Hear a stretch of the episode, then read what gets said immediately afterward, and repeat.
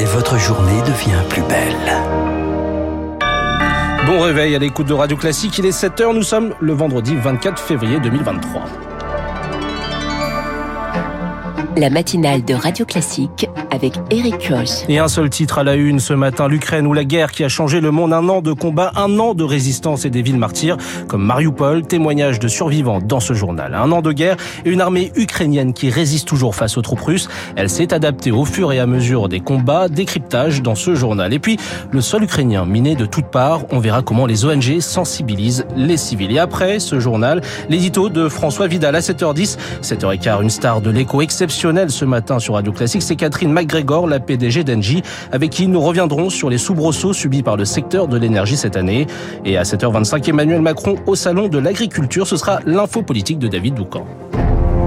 Radio Classique. Et elle a eu une Lucille, un an de guerre en Ukraine.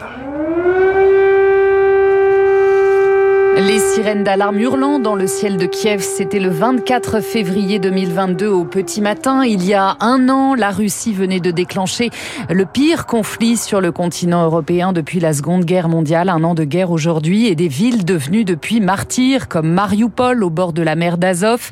Radio Classique a retrouvé Maria, rescapée d'une des pires batailles de cette année de guerre. Aujourd'hui, elle tente de se reconstruire. Elle s'est confiée à Rémi Vallès.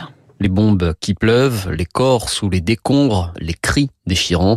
Ces images et ces sons impossibles à effacer ont profondément changé Maria. Je ressens beaucoup de peur, de stress et d'agressivité. Les premiers mois, je ne pensais qu'à tuer les Russes jusqu'au dernier, car j'ai vu ces soldats tuer tous ces gens, tous ces enfants dans ma ville natale. Grâce à une psychologue, j'essaye de maîtriser ma colère et d'être positive. C'est important pour ma santé mentale, mais c'est difficile. Personne n'est programmé pour vivre ça et fuir vers un autre pays. Aujourd'hui réfugiée à Vilnius, en Lituanie, Maria tente tant bien que mal de refaire sa vie. Elle a d'ailleurs repris son travail dans la communication, mais la trentenaire se sent comme bloquée à 1500 km de là. Je ne peux pas m'empêcher de lire chaque jour tout ce qui s'y passe. Et ce sont très souvent des nouvelles horribles sur la découverte de charniers, sur ces gens morts, abandonnés dans la rue ou chez eux, et qui n'ont même pas de sépulture. Toutes ces informations font sur moi l'effet d'une maladie très longue et douloureuse. Mais cette douleur, explique Maria, la jeune femme est en train de l'apprivoiser. Car je me dis que si je suis encore là, c'est peut-être parce que ma vie est quelque part importante et que je dois aider d'autres personnes. C'est pourquoi la jeune femme vient de démarrer un tour d'Europe pour parler de l'Ukraine, donner des conférences et récolter des fonds convaincu que sa reconstruction passera par celle de son pays. Le témoignage de Maria qui a fui Mariupol, recueilli par Rémi Vallès un an après, le sol ukrainien, lui, est toujours jonché de mines antipersonnelles. Selon l'ONG britannique Mine Advisory Group, plus de 40% du sol ukrainien serait infesté. Des ONG qui essayent de sensibiliser les civils au risque, comme Jérémy Zaorski, il travaille pour Handicap International dans le Donbass, dans l'est du pays. 500 personnes par mois aujourd'hui euh, continuent à être nouvellement blessées, que ce soit par des mines antipersonnelles ou par des euh, explosifs euh, de guerre non explosés dans les bois, dans les champs, le long des rivières.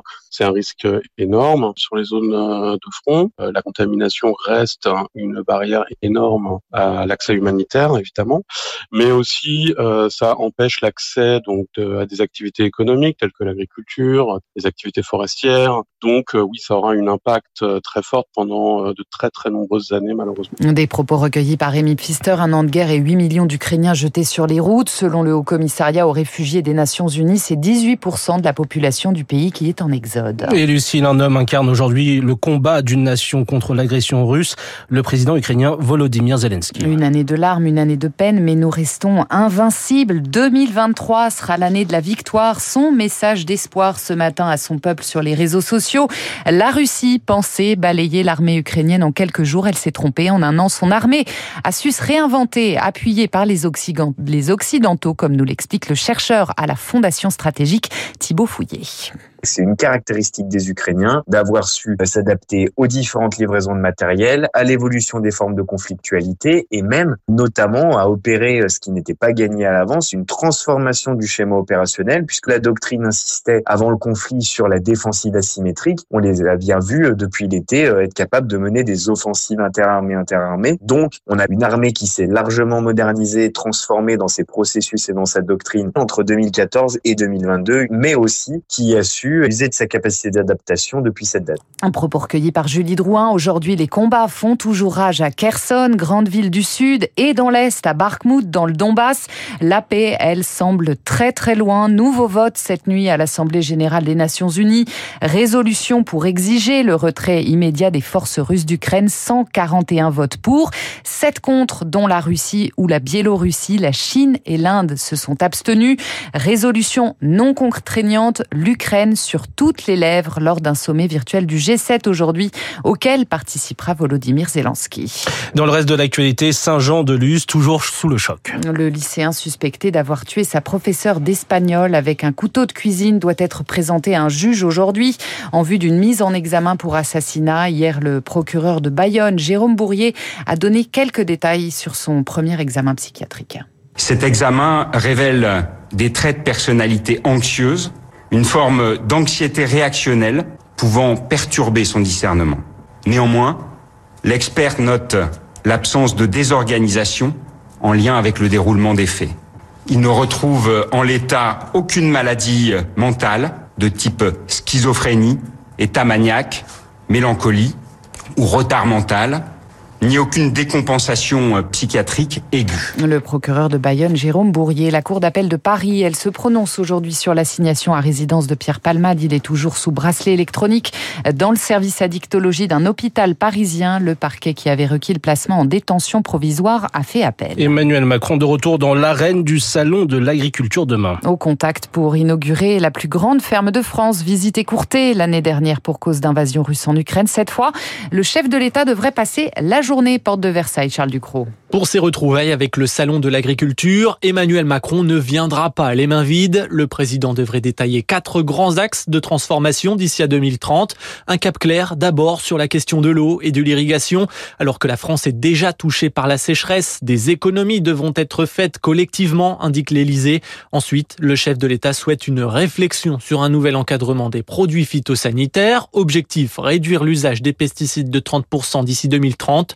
Troisième axe, l'élevage, il doit encore évoluer et les importations de viande être limitées. Enfin, il sera question du renouvellement des générations d'agriculteurs, véritable point d'inquiétude, insiste l'Élysée. Un agriculteur sur deux en exercice aujourd'hui sera retraité en 2030. La retraite, tiens, parlons-en.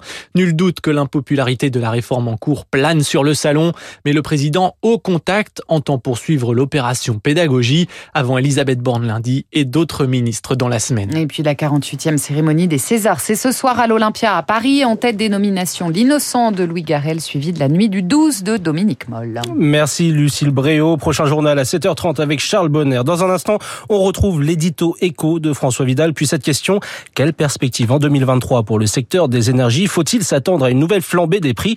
Quelle stratégie pour des énergies plus vertes? Nous interrogerons Catherine McGregor, PDG d'Engie, un des leaders mondiaux du secteur. Ce sera notre star de l'écho. 7h08 sur Radio